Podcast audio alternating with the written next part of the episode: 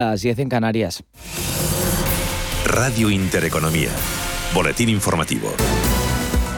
¿Qué tal están? Muy buenos días. El precio de la luz sigue dando una tregua en el mercado mayorista, aunque hoy va a subir con respecto al día de ayer. En concreto, el pool eléctrico va a marcar 91 euros el megavatio hora. Eso sí, muy lejos de los 212 euros de media que ha marcado durante el mes de octubre. De hecho, hoy va a ser el precio más bajo de la luz con respecto al mes de agosto.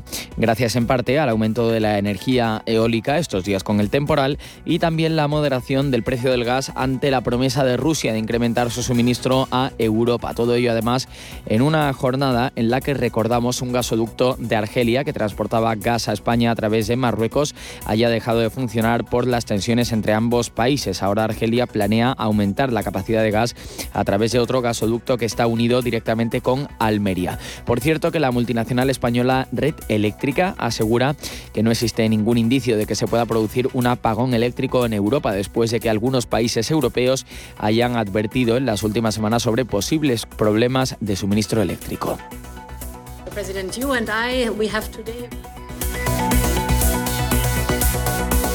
Más asuntos. En el plano internacional y económico, Estados Unidos y la Unión Europea han acordado suspender los aranceles al acero y el aluminio, poniendo así fin a las tarifas entre el 25 y el 10% impuestas en 2018 por la administración de Donald Trump. Tanto la presidenta de la Comisión, Ursula von der Leyen, como el de Estados Unidos, Joe Biden, han celebrado este acuerdo. El presidente y yo hemos decidido suspender los aranceles al acero y el aluminio y para comenzar a trabajar en un nuevo acuerdo global sostenible del acero. Este es un gran paso adelante para luchar contra el cambio climático. Entre tanto, Joe Biden asegura que este acuerdo va a elevar el aluminio y el acero de Estados Unidos, que se encuentra, recuerda, entre los mejores del mundo, que va a incentivar la reducción de emisiones en uno de los sectores más intensivos en carbono de la economía mundial. El acuerdo dice además Biden que va a restringir el acceso a los mercados de acero sucio de países eh, como China. Y en unas horas en la ciudad de Glasgow, en Escocia, arranca la COP26, la Conferencia de Naciones Unidas sobre el Cambio Climático que se va a celebrar desde hoy hasta el próximo 12 de noviembre con el objetivo de poner freno al calentamiento global. Un encuentro que va a reunir a 25.000 delegados de 197 países que van a revisar sus estrategias para frenar el problema global del cambio climático. Precisamente este fin de semana en la cumbre del G20, los líderes de los países más ricos del mundo han acordado contener el calentamiento global a un grado y medio y dejar de financiar las plantas de carbón en terceros países. Escuchamos al presidente del gobierno español, a Pedro Sánchez. Creo que el fijar el 1,5 grados me parece que es un compromiso relevante. El que planteemos que antes de que finalice el año 2021 se deje de financiar eh, pues, eh, centrales térmicas eh, de carbón en el extranjero también es un paso importante, es un paso concreto, es un compromiso eh, que se han comprometido todos los países a realizar y en definitiva también el que podamos en la cumbre de Glasgow, en la COP26, poner por fin en marcha un fondo de 100.000 millones de dólares para poder financiar eh, esa transición ecológica en los países que ahora mismo no cuentan con esos recursos, eh, también me parece que es relevante. Y en los mercados financieros comienza el mes de noviembre con subidas para los principales índices del viejo continente a la espera de resultados empresariales y también de una cita clave esta semana, la de la Reserva Federal de Estados Unidos, que podría marcar el inicio de la retirada de estímulos. El IBEX 35 en tiempo real sube un 1,29% hasta los 9.174,5 puntos. Entre tanto, Milán, al igual que el selectivo español, se revaloriza un 1,29%. El CACA parisino sube un 1,11%. El DAX de Frankfurt se revaloriza 9 décimas, mientras que el Eurostock 50 suma un 0 0,79% hasta los 4.284,34 puntos. Dentro del IBEX 35 lo mejor se lo lleva Mafre, arriba un 3,41%. En segunda posición BBVA, que sube un 3,33%. En el lado rojo de la tabla vemos la fuerte caída para Farmamar, se desploma cayendo más de un 8% en tiempo real. Otras noticias. La pandemia del coronavirus ha causado hasta la fecha más de 5 millones de muertos con más de 246 millones de casos. Son datos que ha publicado este lunes la Universidad Americana John Hopkins a través de su página web. Hasta aquí el repaso a la actualidad, tiempo ya para el especial con motivo del Día de Todos los Santos con nuestra compañera Gema González.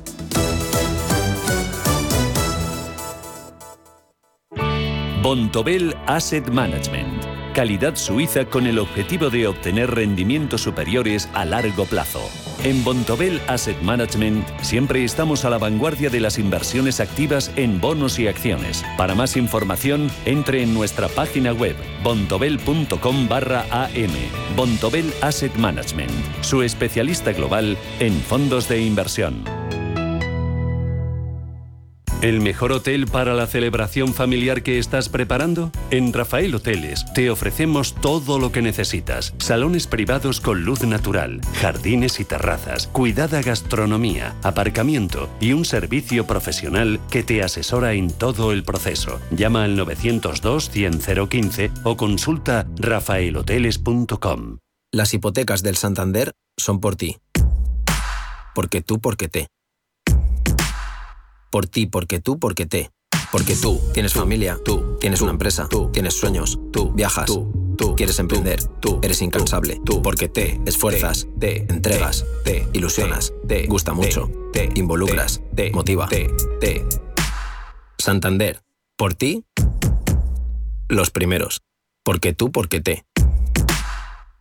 Si eres de los que piensan que en Venezuela y en Cuba lo que hay es una dictadura, sí o sí, por fin hay debate.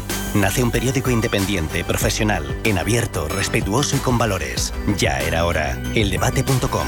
La actualidad desde los principios. Sintonizan Radio Intereconomía Aquí comienza un programa especial dedicado a los días de todos los santos y difuntos. Dulces, flores, actividad funeraria, cementerios de interés histórico, programa especial dedicado a las festividades de todos los santos y difuntos, elaborado por la redacción y departamento técnico de nuestra cadena. Escuchen y confíen en que les va a gustar.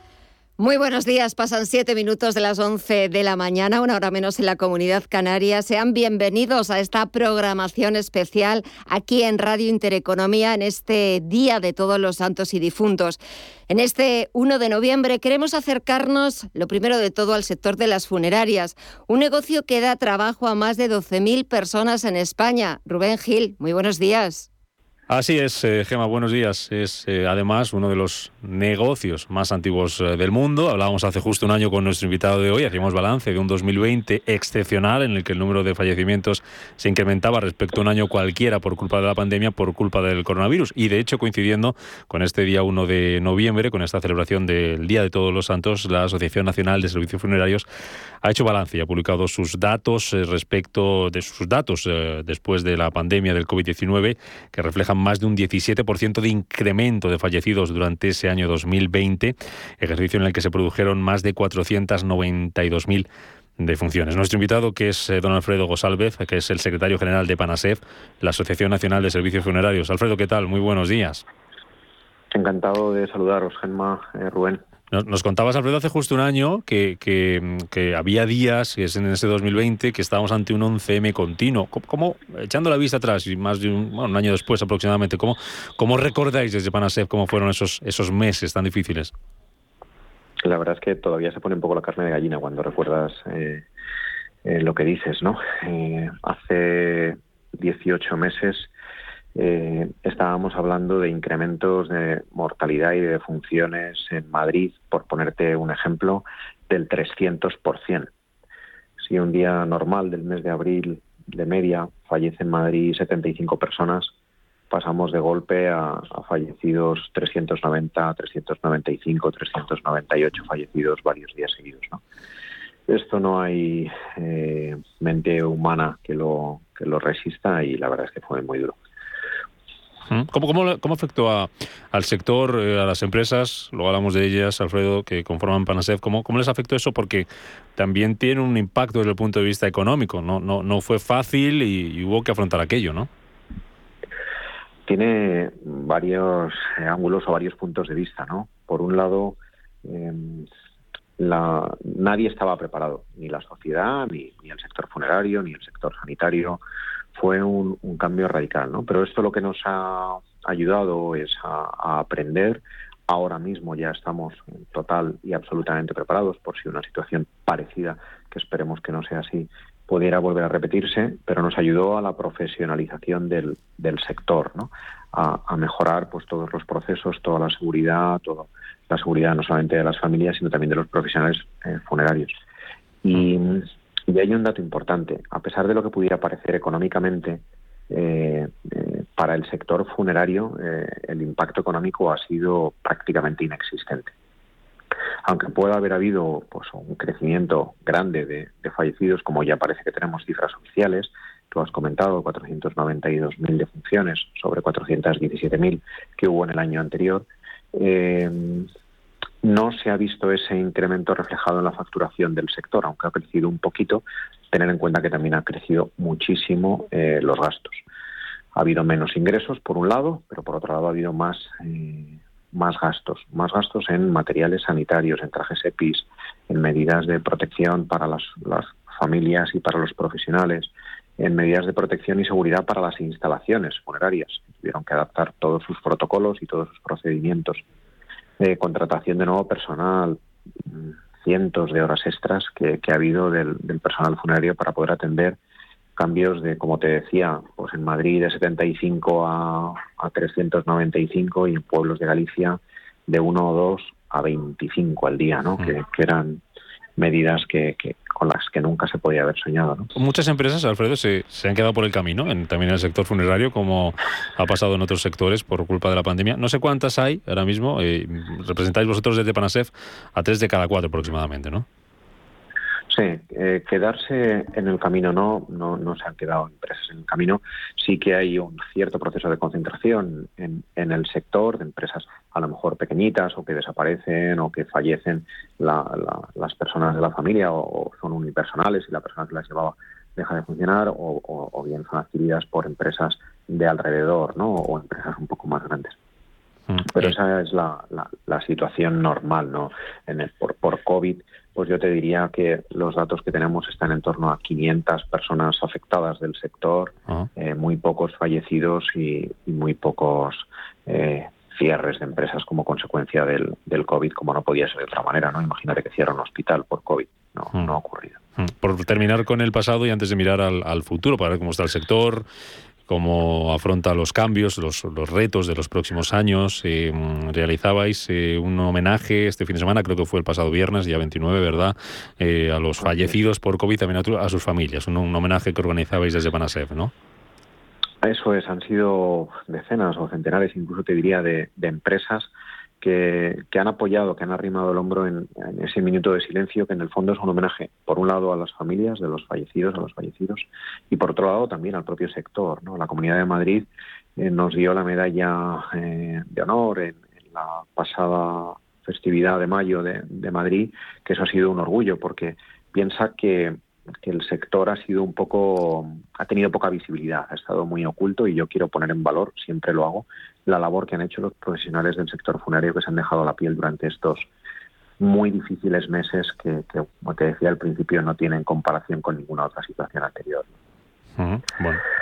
Vamos a mirar para adelante. Un sector, el funerario, por dar algún dato, Alfredo, antes de, analizar contigo cómo se presenta ese futuro, lo componen unas 1.100 empresas públicas y privadas, una facturación de 1.700 millones de euros el año pasado. El número de tanatorios está alrededor de 2.500 eh, instalaciones. Eh, mirando hacia adelante, ¿qué es, ¿cómo se ha modernizado? Que nos hablabas antes de algunos de los cambios que han tenido lugar con la pandemia, que algunos imagino que han venido para quedarse. ¿Cómo se estáis modernizando? ¿Qué, qué estáis haciendo? Lógicamente esta profesionalización y modernización pues va en reforzar todo lo que son los protocolos de seguridad y sanitarios, no solamente, insisto, para las, las familias, sino también para los profesionales del, del sector. Y, han venido, o, aunque ya venía siendo una tendencia en los últimos años de inversión de las empresas de servicios funerarios, tanto en, en tecnología como en sostenibilidad, eh, esta pandemia ha hecho reforzar eh, esos criterios, ¿no? Y ahora mismo la modernización del sector va sobre todo en esas dos grandes líneas, ¿no? en, todo lo digital, en, la incorporación de las nuevas tecnologías, en, ceremonias en streaming, en dar servicios de tecnología tecnológicos y digitales tanto a las familias como a los familiares, a los que pueden venir, a los que no pueden venir, a los que están lejos, eh, video walls, pantallas, aplicaciones, todo lo que es la incorporación de los medios digitales, porque no lo olvidemos, ya la sociedad digital es la que está contratando los servicios funerarios en, un gran número de, casos, ¿no? Los millennials pues, pues ya han tenido que contratar y, tienen unos criterios y unos modos de proceder diferentes de los que se hacían hace unos años. Y la otra parte es la eh, sostenibilidad y el medio ambiente, ¿no? todo lo que implica el cuidado por el, por el medio ambiente, los objetivos 2030, los ODS. Creo que todo el sector también está implicado en, reducir plásticos, en reducir materiales contaminantes, en buscar eh, te digo, hay empresas que ya están comprando eh, y poniendo en sus flotas coches eléctricos, puntos de recarga de, eléctrico en los parkings de, los, de las instalaciones funerarias, placas solares, eh, autosostenibilidad, tanatorios eficientes, en fin. Tendríamos para mucho tiempo aquí, pero tampoco quiero de verdad es un sector apasionante que está modernizándose a un ritmo alto. Un sector que cuál es el principal reto que tiene, Alfredo. Pues mira, ahora eh, el reto quizá está sostenido en cuatro en cuatro patas, ¿no? Por un lado, eh, mejorar la, formación de todos los profesionales funerarios, mejorar esa formación poco a poco y que cada vez eh, sean mejores profesionales que puedan dar cada vez mejor servicio. La regulación, segundo objetivo, tenemos un, una ley que es del año 1976, muy antigua, obsoleta, con diferentes implicaciones en cada una de las comunidades autónomas, que al final acaban siendo reinos de taifas, ¿no? Y trasladar un fallecido de Madrid a Toledo tiene unos requisitos diferentes que trasladar un fallecido de Toledo a Madrid, y esto no puede ser. La parte ética, los compromisos éticos de, de todo el sector, en, en, base a la libre elección de las familias del prestador de servicios funerarios y cualquier otra relación eh, que, pueda tener con compromisos éticos en, el sector ¿no? y actuaciones en el sector. Y luego, pues una última pata que es la, comunicación, ¿no?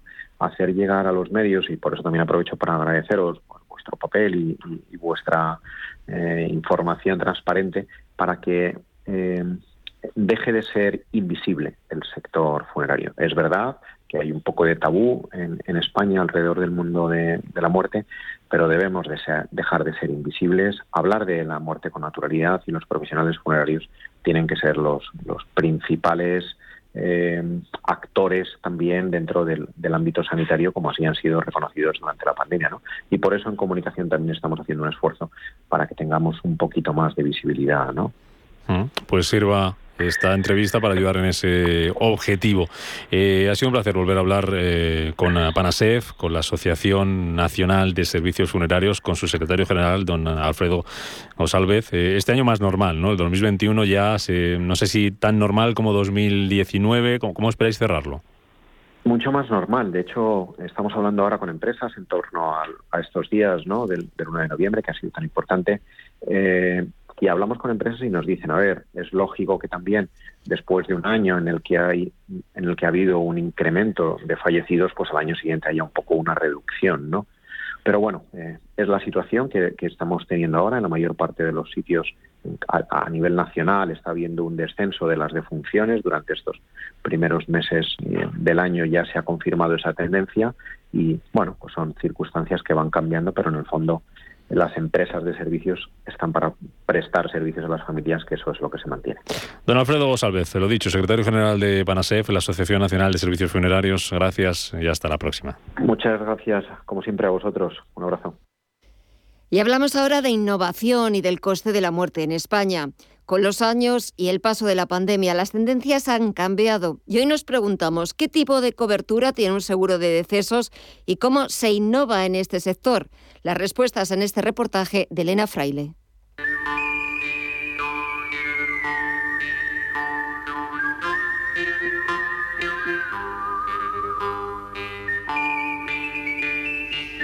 La muerte tenía un precio es una coproducción italiana, española y alemana que fue rodada en Almería. El largometraje contó con la actuación de Clint Eastwood, Lee Van Gian Maria Volonté y con la música de Ennio Morricone. Su director, Sergio Leone, que había descubierto Almería para el cine del oeste de 1964 con el rodaje de Por un puñado de dólares, decidió en 1965 volver a esta ciudad andaluza para rodar La muerte tenía un precio, convirtiéndose en una de las películas más taquilleras de la historia del cine. Aquí tiene, mil dólares. ¿Y de Cabanaga hay noticias? Hace una semana ha sido visto en White Rock. Gracias. Coronel Mortimer. Por si le interesa, hay otro que anda por ahí preguntando por él. ¿Quién? Un tipo muy curioso. Le llaman el manco. Este año se cumplen 56 años de aquel rodaje. La historia cautivó al público con muerte y disparos incluidos, aunque la muerte en el cine se ve de una forma diferente. En la vida real el concepto adquiere una connotación aún más inquietante.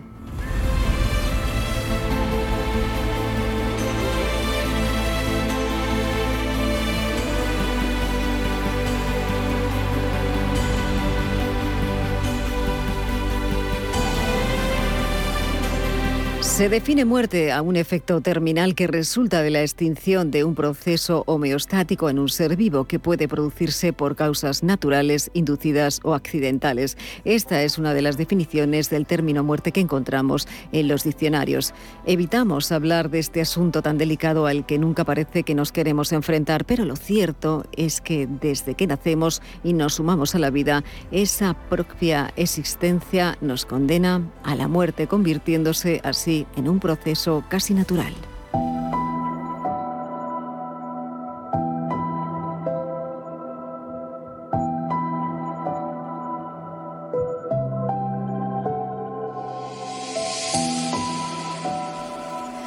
España es uno de los eh, países con mayor esperanza de vida, aunque la pandemia ha reducido en más de un año esa esperanza en nuestro país. Y desde el punto de vista económico, si hacemos un paralelismo con la película La muerte tenía un precio, podemos hacernos una pregunta. ¿Cuánto cuesta morirse en España? El precio de los entierros es un tema que genera controversia, en parte por los costes que varían de forma considerable de unas comunidades autónomas a otras. Las ciudades donde resulta más caro morirse son Gerona, Madrid y Barcelona, aunque también hay localidades cercanas a las grandes ciudades que por las tasas municipales y por el precio del cementerio pueden disparar ese coste final.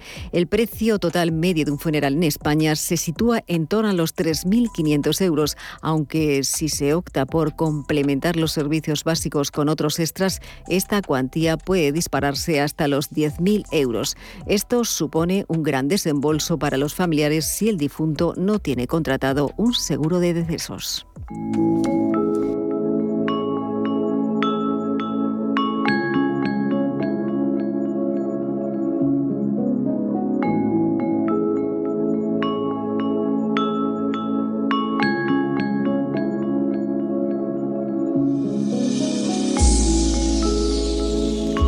España hay más de 22 millones de personas que tienen su sepelio asegurado, o lo que es lo mismo, un 47% de la población. El seguro de decesos goza de una amplia aceptación en España. Es una de las conclusiones del informe El seguro de decesos en 2020 elaborado por Estamos Seguros, una iniciativa de divulgación de la cultura aseguradora puesta en marcha por UNESMA. Hablamos con Santa Lucía, con una de las compañías más legendarias en seguro de decesos, Juan Carlos Blázquez, director de prestaciones de esta compañía nos habla de la evolución que han tenido estos seguros en los últimos años en España. El seguro de decesos ha pasado de ser el seguro de defunción que, todos eh, conocemos a ser un seguro pues, de protección integral para la familia, donde además de, la cobertura tradicional, pues se incluyen otro tipo de coberturas eh, que llamamos de para utilizar durante la vida de, nuestros asegurados, como por ejemplo las médico-asistenciales o garantías eh, también de, gestión de trámites. Y últimamente, pues la evolución eh, estamos yendo también hacia incorporar garantías del ámbito digital y emocional. Pero ¿cuáles son las comunidades autónomas donde más se contrata este seguro en nuestro país? Bueno, pues el seguro de decesos tiene una penetración muy importante en todo el territorio nacional. En todas las provincias está presente. Es verdad que hay algunas provincias donde la capilaridad es mayor. Por ejemplo, en Andalucía pues lo tiene entre el 60 y 70% de de, la población, Extremadura más o menos lo mismo, después Asturias también con un 65% de la población, seguiría Canarias y Castilla-La Mancha. Y aunque a veces nos resulte difícil hablar sobre ello, ¿por qué se debe contratar un seguro de decesos? ¿Qué significa estar cubierto por este tipo de seguros? Pues eh, yo creo que es un buen seguro para tener una protección eh, de la familia, además de, lo que es la protección para, el tema de la defunción, pues ofrece muchas coberturas, por ejemplo, de gestión de todos los trámites por post-mortem, incluido, por ejemplo, la, tramitación de las pensiones, todo el tema de documentación de últimas voluntades, eh, etcétera. Y también tiene coberturas de tipo médico asistencial donde lo que proporciona es un acceso a la sanidad privada a unos precios muy competitivos con unos descuentos muy interesantes. Es un seguro evidentemente familiar donde lo que ofrece es una protección muy amplia para toda la familia y eh, también ofrece pues una tranquilidad en el, en el, sentido de que no te tienes que preocupar no solo de, del tema uh, de, de, los fallecimientos de tu familia en un momento donde estás muy vulnerable la compañía se ocupa de todo sino que también es un seguro que ofrece otras garantías uh, para utilizar en vida como decía antes pues las médico asistenciales o incluso garantías uh, digitales. Por ejemplo ya estamos ofreciendo la hacer testamento vital o borro de huella digital, incluso también, por ejemplo, la tramitación de las pensiones online en estos, en estos momentos de la pandemia, que ha sido una demanda ah, muy grande, eh, ya que la, Seguridad Social pues no atendía presencialmente. Y nos preguntamos también a qué edad se suele contratar este tipo de seguros y cómo se puede concienciar a los más jóvenes para contratar este seguro de decesos. Pues eh, los datos de, que tenemos eh, son en torno a los 35 años cuando se suele contratar. Sí que es verdad que es un seguro que, que muchos eh, lo tenemos porque nuestros padres nos apuntaron en su momento y después cuando, cuando nos independizamos o formamos una familia, pues continuamos con él. Ofrecer garantías que precisamente puedan ser atractivas para este sector. Eh, por ejemplo, garantías de tipo digital, otras garantías como por ejemplo la asistencia psicológica o también garantías de tipo médico asistencial, eh, por ejemplo, que puedas eh, tener eh, algún eh, asistencia bucodental o puedas ir a un pediatra de la sanidad privada pues con unos precios muy competitivos. Y estas son un poco las garantías que más estamos promocionando para, para intentar atraer a los jóvenes.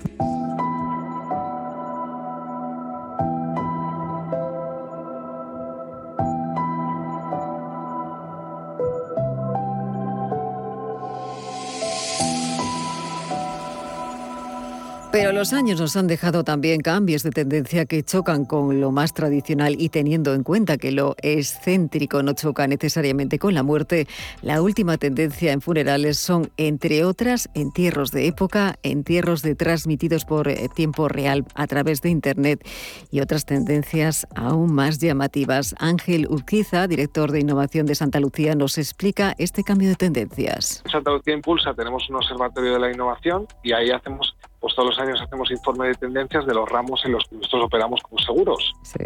Decesos, hogar, vida, salud, ¿vale? En decesos estamos viendo tendencia ecológica, funerales ecológicos, eh, tema de cementerios naturales.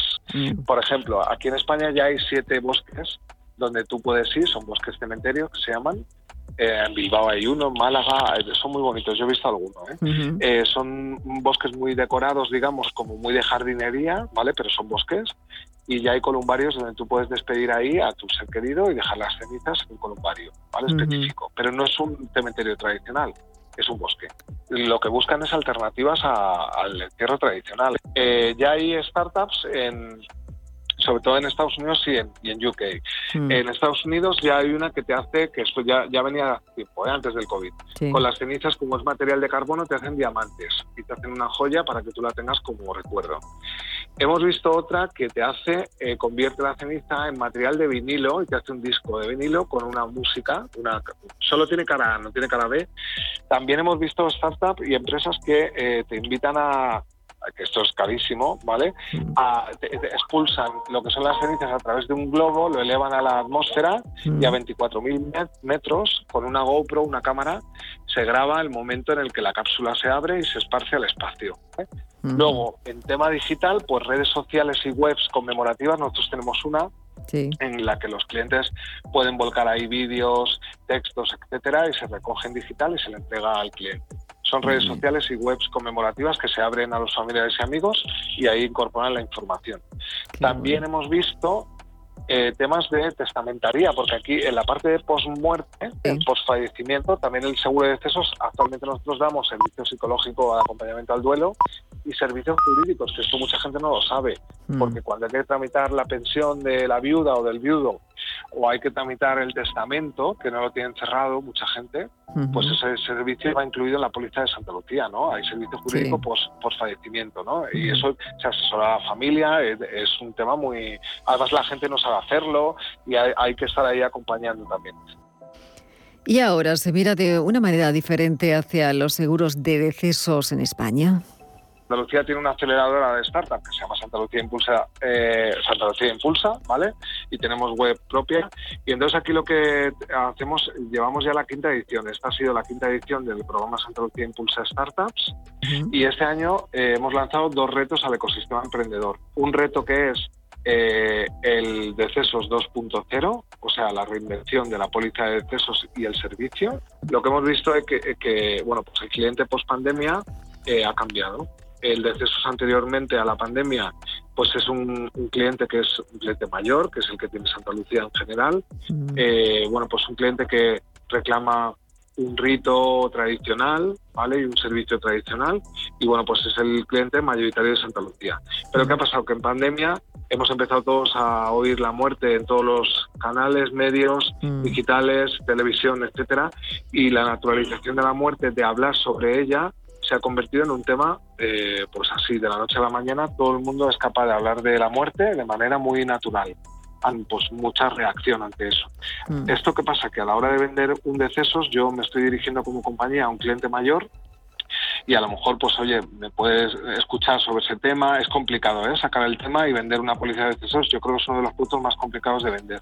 Uh -huh. Pero ahora eh, es más fácil, el por lo menos el hablar. El, sí. el, en una primera entrevista decir, oye, mira, con todo lo que ha pasado, la gente lo asume muy rápido, de manera natural, y se abren un montón de oportunidades. Es verdad que un decesos, pues un chico de 18 años no lo va a contratar. Yeah. Un cliente ya de 35, 40 años, ¿vale? que antes no estaba en el decesos, que ya tiene un hijo, una propiedad, o que, y que ha, ha vivido también esta pandemia y se, se puede empezar a dialogar con él. Uh -huh. eh, esto abre muchas posibilidades y luego lo que hemos visto es un cambio de tendencia.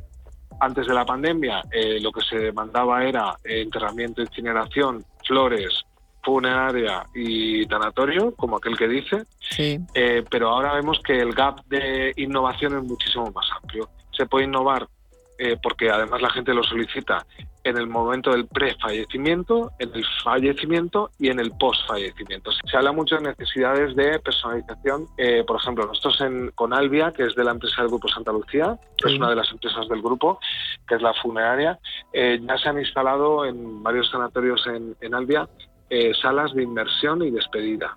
Son digitales, son salas en las que tú puedes, antes las despedidas eran una sala pues cómoda, ¿vale? Cálida, pero muy funcional. Sí. Ahora es más emocional. Estas son tan solo algunas de las tendencias y de los cambios que deja en nuestra sociedad la globalización y también de la pandemia relacionada en este caso con la muerte.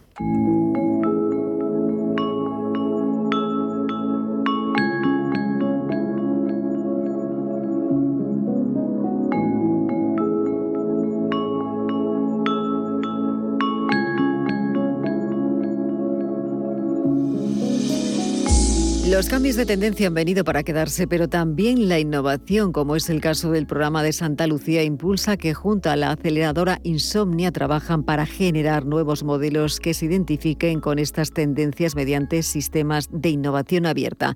¿Qué pretenden? Pues nos lo cuenta Frances Pons, director de proyectos de Insomnia. Justamente en 2021-2022 vamos a lanzar dos retos a la comunidad de startups, uno relacionado con mejorar la experiencia de viaje del viajero post-COVID, donde sobre todo pues el nuevo viajero busca otro tipo de experiencias y otro tipo de viajes, y eh, un tema que a veces pues nos parece un poco extraño, que igual no queremos abordar, especialmente en la cultura occidental, que es el seguro de decesos y la muerte, ¿no? Y ahí, pues, bueno, la evolución, eh, Santa Lucía, como sabéis, es líder eh, en España y en algunos países en el seguro de decesos, nos viene acompañando eh, a muchas familias desde hace prácticamente 100 años, una empresa centenaria que nació de la anterior pandemia en el año 20 en, Galicia. Y esta compañía ha ido transformando y acompañando a, ha ido acompañando a las familias en esos, procesos difíciles y en esa despedida de los familiares, en ese acompañamiento. Y ahora tiene la oportunidad de innovar. El nuevo usuario, pues el mal millennial o centennial o, o ese tipo de generaciones, pues no ven con cercanía este tipo de seguros. Con lo cual queremos empezar a innovar junto con ellos y buscar soluciones que den respuesta al acompañamiento de las familias, que transformen esa experiencia de la familia en algo, en algo más digital también y sobre todo que durante el periodo de vigencia del seguro, que es toda la vida, mm. eh, también se puedan disfrutar de servicios digitales asociados a, este, a este producto. Mm. ¿Cómo se puede hacer? Pues bueno, imaginamos varias, varios paradigmas pero también seguramente durante este proceso de búsqueda de soluciones digitales llegarán cosas que sean muy diferentes y que sean y que nos, nos sorprendan. Pero bueno, estamos pensando pues en cómo despedir de forma digital y hacer el acompañamiento de una forma más sostenible, eh, cómo hacer el tratamiento, por ejemplo, a nivel de procesos, de cómo ocurre eso. Estamos pensando incluso cómo se transmiten las últimas voluntades digitales o el, o el derecho al olvido, o por ejemplo la transmisión de criptomonedas o de activos digitales de una persona que fallece, con lo cual, bueno, estamos viviendo una transformación en todos sentidos y esto también.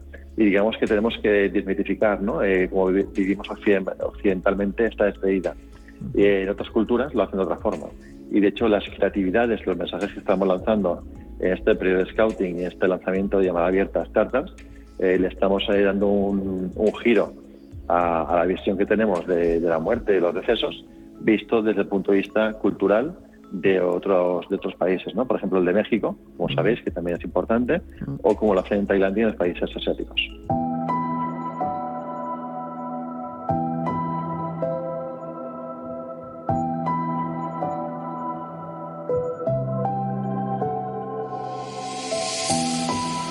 Cambian las tendencias, se innova y España no se ajena a estos cambios que ya han llegado para quedarse.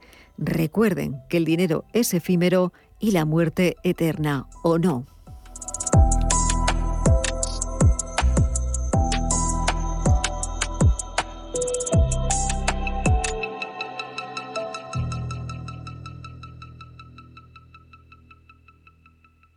Si estás pensando en comprar una casa, entra en cuchabank.es y accede a nuestra oferta hipotecaria. Cuchabank, el banco de tu nueva casa. Anchoas Codesa, calidad, artesanía y dedicación definen nuestra serie limitada, elaborada con la mejor pesca del Cantábrico y hecha 100% en Cantabria. Garantizado. Visita nuestra tienda online en www.codesa.es. Anchoas Codesa, de la mar a la buena mesa. Si caminas solo, irás más rápido. Si caminas acompañado, llegarás más lejos. Luna Sevilla es su asesor patrimonial de referencia. Prestando nuestros servicios como agentes de Caser Asesores Financieros, somos una empresa con amplia experiencia profesional y una clara apuesta por la formación de calidad, la información transparente y objetiva y por el asesoramiento financiero personalizado y continuado. Si desea más información, visite lunasevilla.es o llámenos al 91 762 3442. Cariño, qué ganas de probar cosas nuevas. ¿Sí? Pues vámonos a Valladolid a disfrutar del Festival Internacional de la Tapa. ¡Corre, que empieza! Del 8 al 14 de noviembre disfruta en Valladolid de las tapas de los mejores cocineros en el 17 concurso nacional y quinto campeonato mundial de tapas. Consulta en info.valladolid.es y en la app Tapas VLL. Los cementerios son lugares de recuerdo, de recogimiento, pero también importantes referentes culturales porque son seña y signo de la historia de una ciudad. Hasta la ciudad de Barcelona nos vamos a ir aquí en este programa especial porque queremos hacer un recorrido por sus panteones en el que nos va a acompañar Adrià Terol de la Dirección de Comunicación y Calidad de Cementerios de Barcelona. Hola, ¿qué tal, Adrián? Hola, ¿qué tal? En primer lugar, quería hablar, hacer contigo una especie de fotografía, de fotografía sonora de los, de los cementerios de Barcelona. Hay nueve panteones y, entiendo que cada uno de ellos ha ido reflejando un poco pues, las necesidades de la ciudad en tema de, enterramientos, ¿no? Exactamente, los cementerios no dejan de ser un reflejo de la ciudad, entonces se han ido adaptando a sus necesidades, por lo que tenemos cementerios más pequeños, porque daban respuesta a poblaciones eh, más pequeñas, que actualmente son barrios de Barcelona, y otros que ya son cementerios mucho más grandes y monumentales para, la gran ciudad. El principal cementerio de Barcelona entiendo que es Montjuic. Sí, el cementerio de Montjuic es el primer gran cementerio de Barcelona, aunque no fue el primero. El primero fue el de Poblenou, que es el más antiguo de España. Después se construyó el cementerio de Montjuic, cuando Barcelona ya pudo ampliar eh, su ciudad y adaptar los pueblos del llano de Barcelona a, la misma, ¿no? Entonces se necesitó a finales del siglo XIX un gran cementerio. Montjuic y Poblenou, los principales cementerios de la ciudad. Pues si quieres podemos empezar hablando de Poblenou porque es un cementerio en el que se hacen visitas guiadas, tanto diurnas como nocturnas, y como bien me has dicho es el cementerio más antiguo de toda España.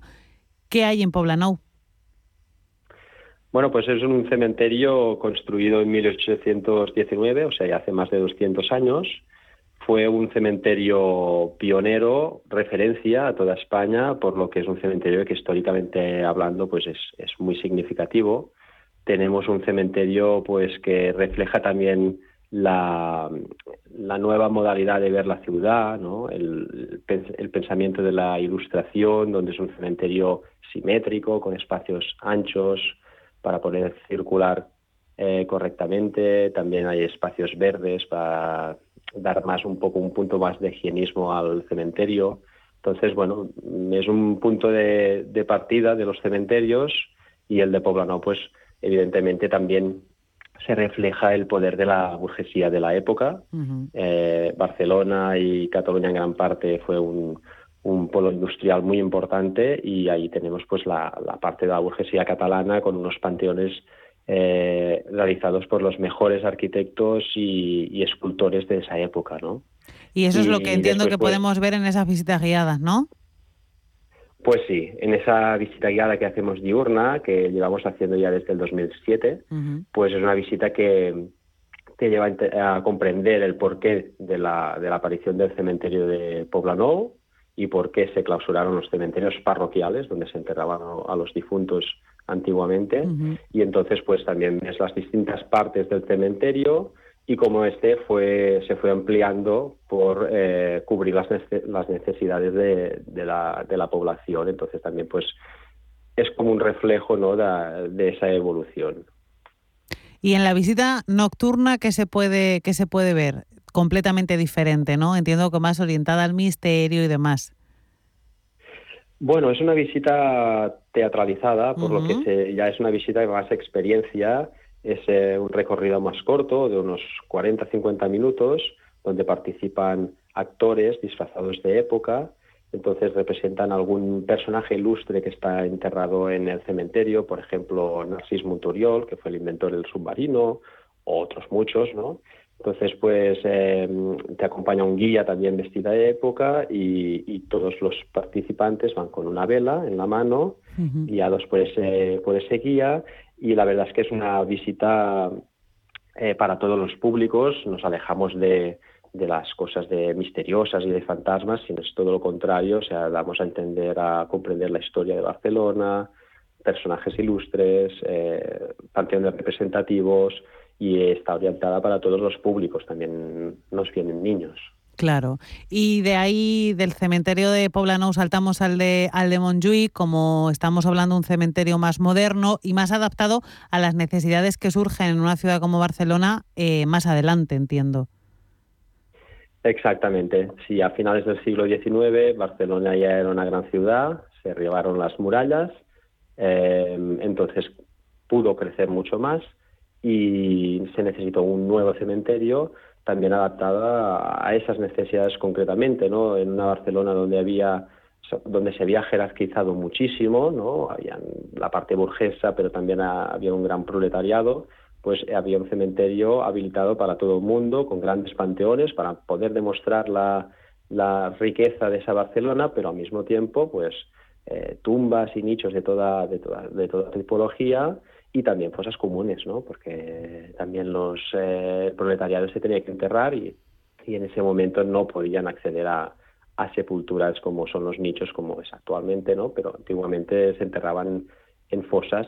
También evidentemente había una diversidad religiosa, por la que también se adaptó a, a personas que no fueran católicas y habían espacios donde se enterraban a protestantes o se enterraban librepensadores, ¿no? También. Y entiendo que las visitas guiadas en este caso son similares a las de Poblenou. Sí, son visitas similares de contenido histórico y artístico. Es un poco más amplia la visita, ya son casi dos, dos horas, eh, pero más o menos es el, es del mismo sentido, ¿no? Reflejar la, la historia de Barcelona, eh, todos sus movimientos también ya del modernismo, que ya se ve aplicado en el, en el cementerio de Montjuic, y también se termina al Fosar de la Pedrera, que es un espacio de memoria a las víctimas del franquismo, para así terminar ese hilo que empieza en la revolución industrial y termina ¿no? en la guerra civil. Eh, te quería preguntar, Adrià, eh, ¿qué tipo de público es el que acude en Barcelona a hacer turismo de cementerios? Que es algo que no, que no se conoce muy popularmente, pero que como estamos hablando en esta entrevista, al final sirve muchísimo para conocer eh, la historia de, una ciudad, igual que sirven sus calles, sus catedrales o sus, el resto de edificaciones. Entonces, ¿qué tipo de gente es la que acude? ¿Es gente de Barcelona o es gente de fuera? Pues hay mucha gente local de Barcelona, porque los cementerios son espacios que normalmente, por el tabú que tenemos en general, ¿no? Hacia la muerte, pues no se visitan.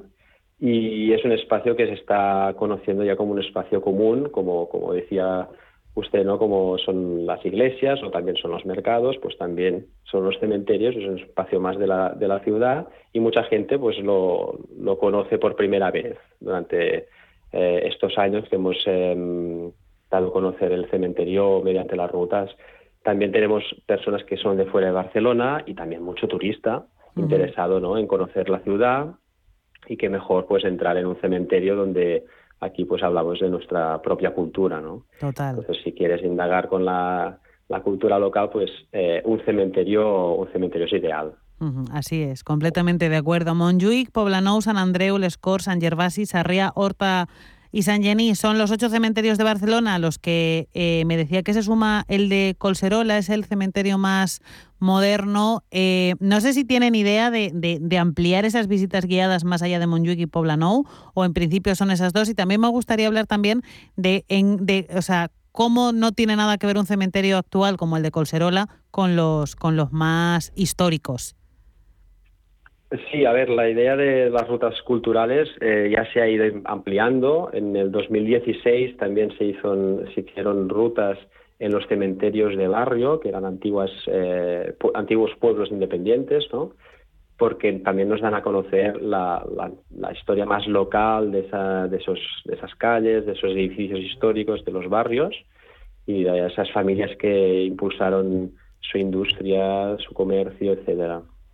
Al mismo tiempo, em, por lo que hace al, cementerio de Colserola, evidentemente es un, cementerio adaptado a las necesidades más recientes, es un cementerio construido en los años 70 del siglo pasado y es un cementerio que se caracteriza por la diversidad cultural y por los espacios de, de, de, esparcimiento de cenizas, jardines, donde podemos enterrar urnas biodegradables, por lo que es es, uh, su entorno es un parque natural, el Parque Natural de Colserola, y, creo que es la, la, parte más distintiva que tiene este cementerio, ¿no? que es un cementerio parque, a diferencia de los otros que son, son cementerios más urbanos.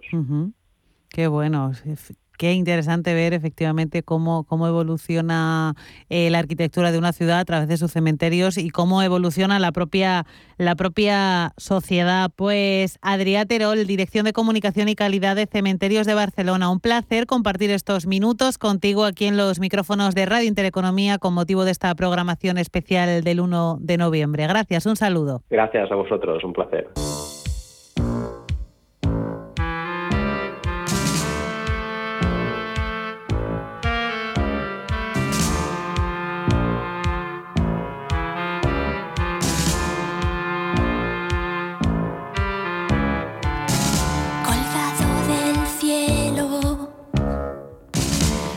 Los cementerios suelen ser lugares que evitamos visitar a toda costa. Sin embargo, hay algunos camposantos que son auténticas obras de arte que bien merecen una parada en nuestro viaje. Algunos se han convertido en parques urbanos e incluso en lugares de meditación. Les descubrimos ahora 10 de los cementerios más impresionantes del mundo que no deben faltar en nuestra hoja de ruta. Nuestra primera parada se encuentra en el cementerio Père Lachaise, el camposanto más grande de París. Pasear por sus laberínticas calles entre más de un millón de tumbas abandonadas y numerosas lápidas de famosos lo convierte en visita obligada dentro de la ciudad de la luz. En sus terrenos descansan personalidades tan célebres como el cantante Jim Morrison, el pintor de la Croix, Chopin o el escritor Oscar Wilde. Una costumbre que pervive es la de dejar rosas rojas sobre la tumba de Edith Piaf, cantante a cuyo funeral en 1963 asistieron 40.000 personas.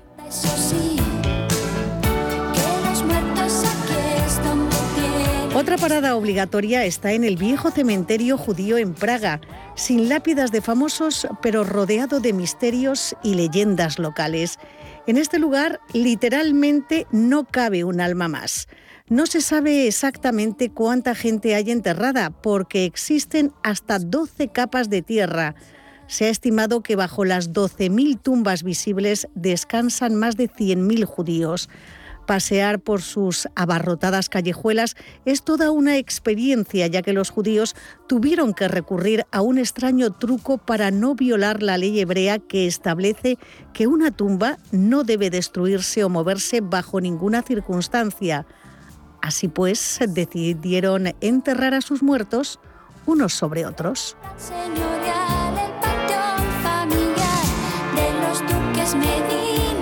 Y en este viaje continuamos por el cementerio monumental de Staglieno, en Génova, uno de los más bonitos del mundo, donde no faltan a panteones famosos. Caminar entre las tumbas y mausoleos del cementerio de Staglieno es como hacerlo por las salas de escultura de los museos más prestigiosos de Italia. El recinto está situado sobre una colina con vistas privilegiadas de la ciudad en sus jardines, diseñados por el arquitecto Carlo Barabino, hay incluso una copia del Panteón de Agripa. Y mucho más a mano tenemos el cementerio de la Almudena, incluido en varias rutas de misterio en Madrid. Es el más grande de toda Europa occidental.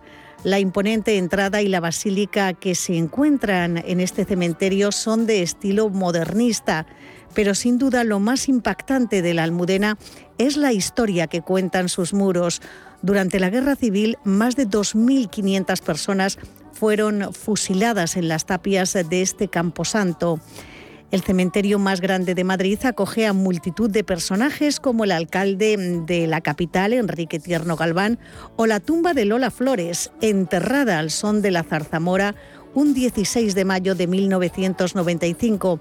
También aquí se encuentra la tumba de Goya, en lo que parece ser su morada definitiva, ya que sus huesos han tenido tres ubicaciones anteriores, Burdeos, el cementerio de San Isidro y la ermita de San Antonio de la Florida.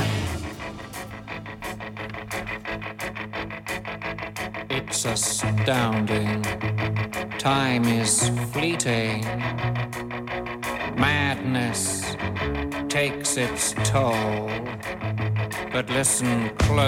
Y caminando por la vida, más que por los senderos de la muerte, nos trasladamos al norte de Europa, hasta el cementerio del bosque en Estocolmo, uno de los pocos declarado Patrimonio de la Humanidad. Se trata de la necrópolis más celebrada de la arquitectura moderna.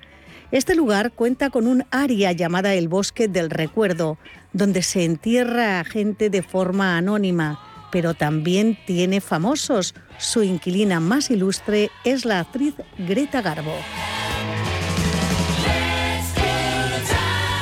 Y en nuestro recorrido llegamos al cementerio de Hatgate en Londres. Fue construido en 1839 y hoy es una verdadera joya de la arquitectura victoriana. De estilo gótico, el cementerio de Highgate en Londres se parece más a un bosque que a la clásica imagen tétrica de los cementerios. Esta es una de las razones que atrae a los turistas hacia este camposanto, donde reposan personalidades como Karl Marx o George Michael. Y ahora cruzamos el Atlántico para trasladarnos al cementerio de la Recoleta en Buenos Aires, en el que visitar tumbas famosas como la de Eva Perón, la primera dama de Argentina desde 1946 hasta su muerte en 1952. Situado en el barrio del mismo nombre, La Recoleta, la puerta de entrada ya es majestuosa está sobre un conjunto de columnas que representan 11 alegorías sobre la vida y la muerte.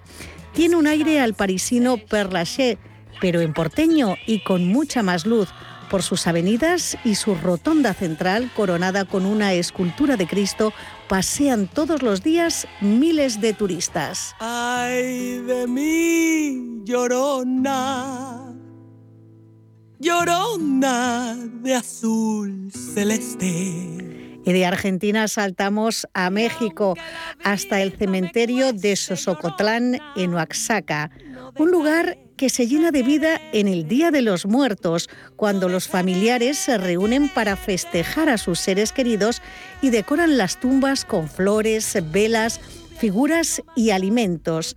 Todo esto mientras beben mezcal, comen, ríen y escuchan a los mariachis. a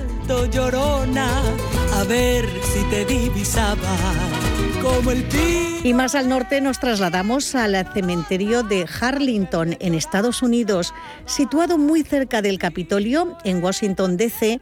Este camposanto es de los más famosos y quizá el que más ha salido en el cine. Es un terreno militar de 250 hectáreas en el que descansan los restos de muchos héroes americanos, desde la Guerra de la Independencia hasta la más reciente de Irak.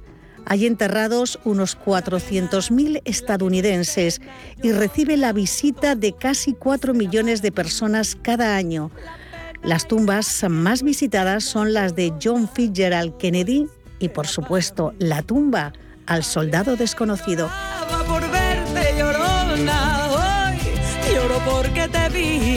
Terminamos este viaje por los 10 cementerios más famosos del mundo en el cementerio judío de Jerusalén. Está en el Monte de los Olivos, el lugar al que Jesús acudió a orar antes de ser traicionado, detenido y condenado a morir en la cruz. Es el cementerio más antiguo de la ciudad y también uno de los más antiguos del mundo. Aquí se celebran entierros desde hace 3.000 años y cuenta con unas 150.000 tumbas, entre las que se encuentran algunos de los personajes más importantes de la historia de los judíos.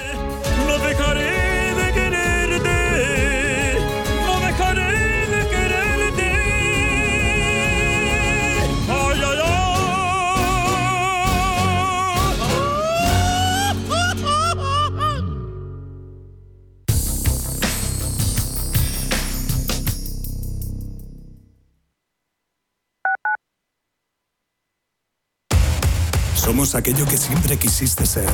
Creamos aquello que siempre quisiste tener. Las reglas del juego han cambiado. Somos traders. Operamos. Black Bear Broker. El broker de los traders. Los viernes a las 10 de la noche tienes una cita con otro gato. El gato gourmet Andrés Sánchez Magro presenta una guía semanal gastronómica, enológica, de restaurantes, literaria, musical, con todos aquellos ingredientes necesarios para cocinar la buena vida.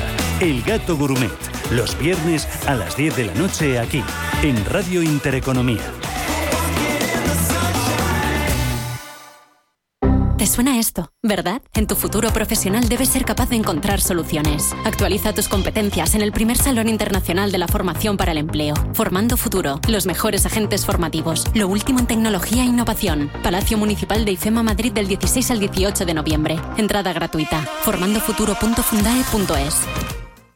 Restaurante Inari Moraleja, tu japonés del Soto de la Moraleja junto al restaurante Kionansui. Comprometidos con la calidad, comprometidos con su seguridad. Reservas y pedidos en el 910 070356 o en grupoinari.es, un restaurante del Grupo Inari. Si eres emprendedor, profesional o empresario y quieres estar al día en los temas que afectan a tu empresa, Cultura Emprende es tu programa. De la mano de Alejandra Rompedrique, Víctor Delgado y Ángel Calvo Mañas, conocerás las experiencias de otros empresarios y estarás al día en marketing, formación, tecnología, fiscalidad, eventos y más. Los viernes de 7 a 8 de la tarde en Radio Intereconomía.